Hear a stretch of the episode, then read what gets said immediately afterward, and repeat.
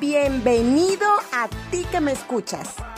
Soy Mariana González y te doy las gracias por entrar en esta comunidad de personas que deseamos agregar valor a lo que está en tu mente, a que puedas darle más información que te lleve a generar conciencia, a tomar decisiones, a mantener tu mejor energía y concentrarte en lo bueno que la vida nos ofrece. Aprende conmigo cada semana en este podcast pensado para ti.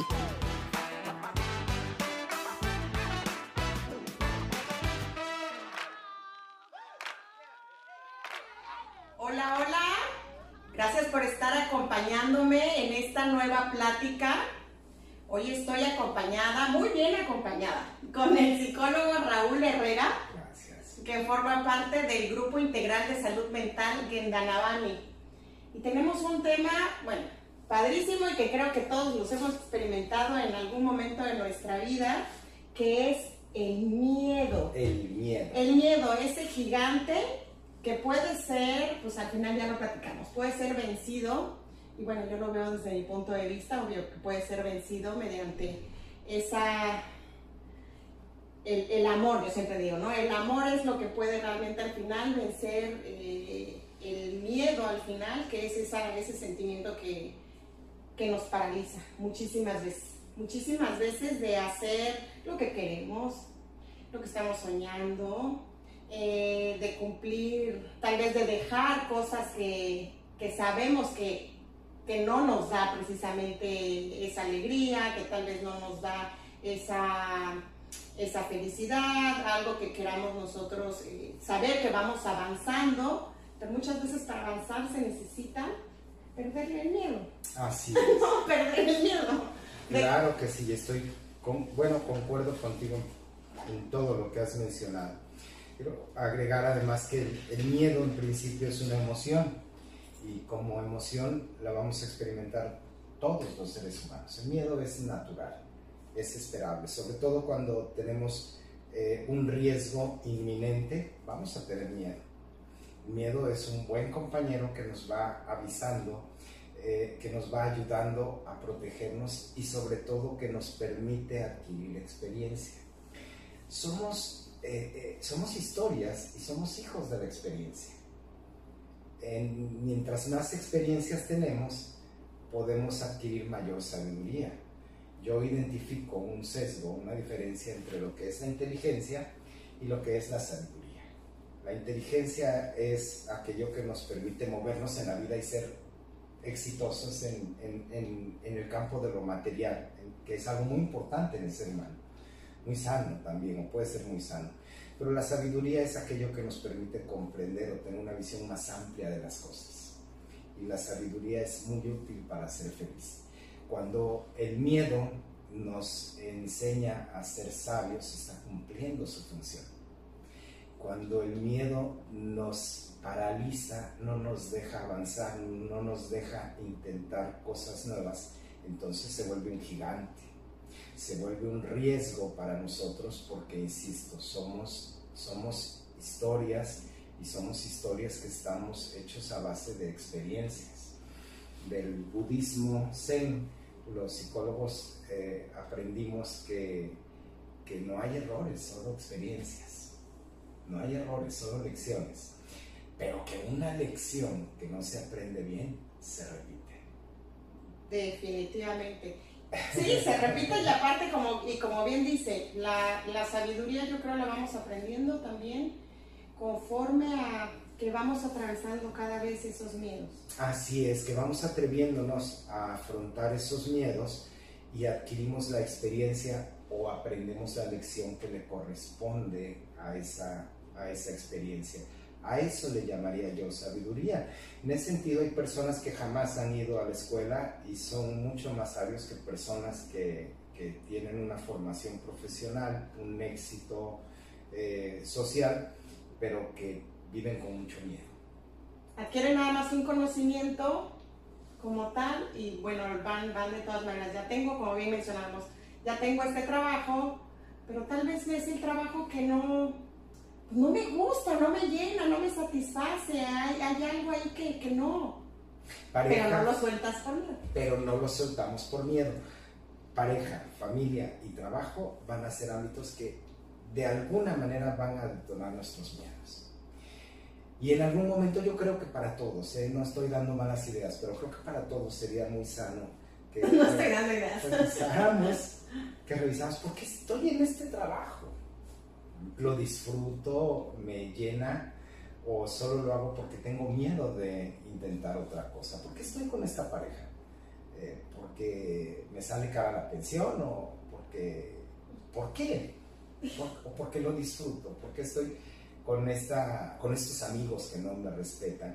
Muchas veces el miedo nos hace quedarnos, estancarnos en un sistema de vida que no es sano para nosotros. Lo sano para nosotros como seres humanos es el movimiento. Y una de las únicas cosas seguras que tenemos en este transitar es el riesgo. El riesgo siempre va a estar.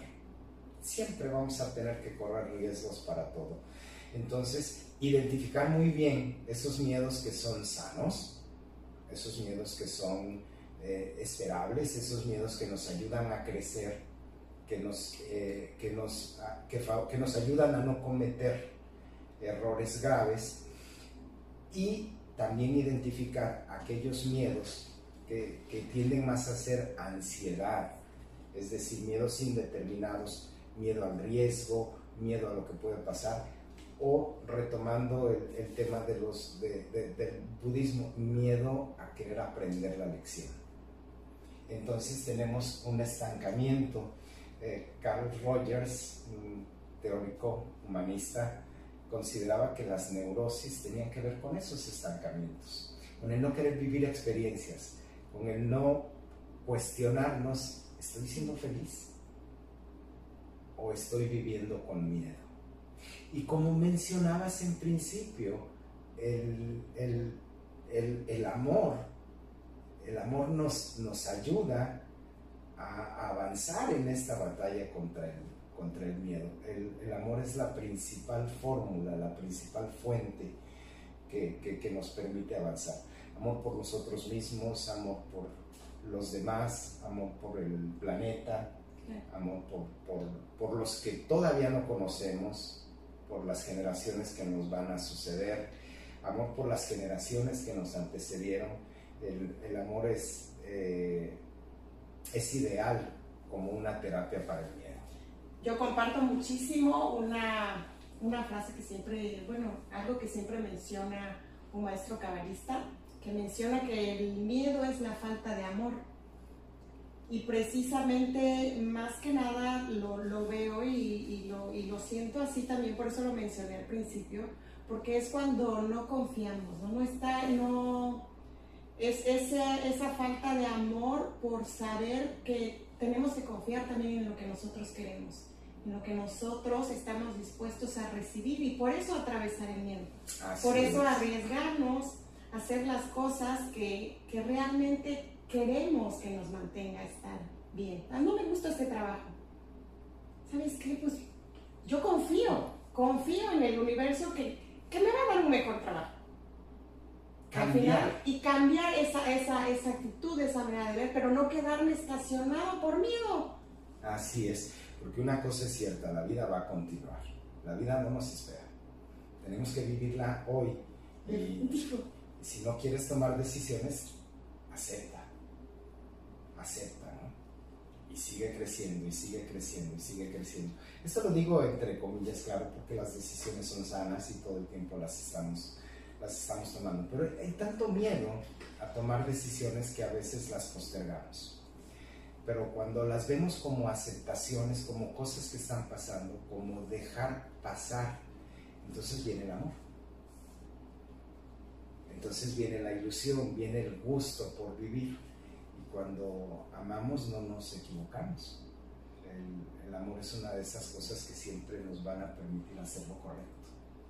¿no? Y va a ser ese impulso de decir, se va a dar, va a venir así, se me presenta esto porque ah, me, va a venir otra mejor oportunidad. Voy a, o sea, al final el miedo, como bien lo mencionan, y, y, yo creo que pues todos lo hemos sentido de alguna manera, es una, esa parte que nos dice, bueno, piensa, piensa lo mejor, a ver, eh, ¿no? Analiza la decisión, porque también está esa parte que sabe, si no aprendes la lección, va a volver a presentarse en tu vida. Así es, el miedo puede tener tratamiento. Los psicólogos, las psicólogas eh, están entrenadas para trabajar con las personas, ayudarles a que puedan manejar sus temores. Eh, a partir del análisis hay, hay técnicas que se basan en la resolución de problemas, hay técnicas que se basan en experimentación de los miedos, en la somatización, en la aceptación de lo que pasa en nuestro cuerpo cuando tenemos miedo. Hay técnicas que se basan en, en la búsqueda de soluciones, pero eh, si alguien considera que tiene demasiado miedo y que ya no puede solo, acudir al psicólogo por eso es una excelente decisión. Claro. No se tiene por qué vivir el miedo en, en soledad. Además, comentar algo.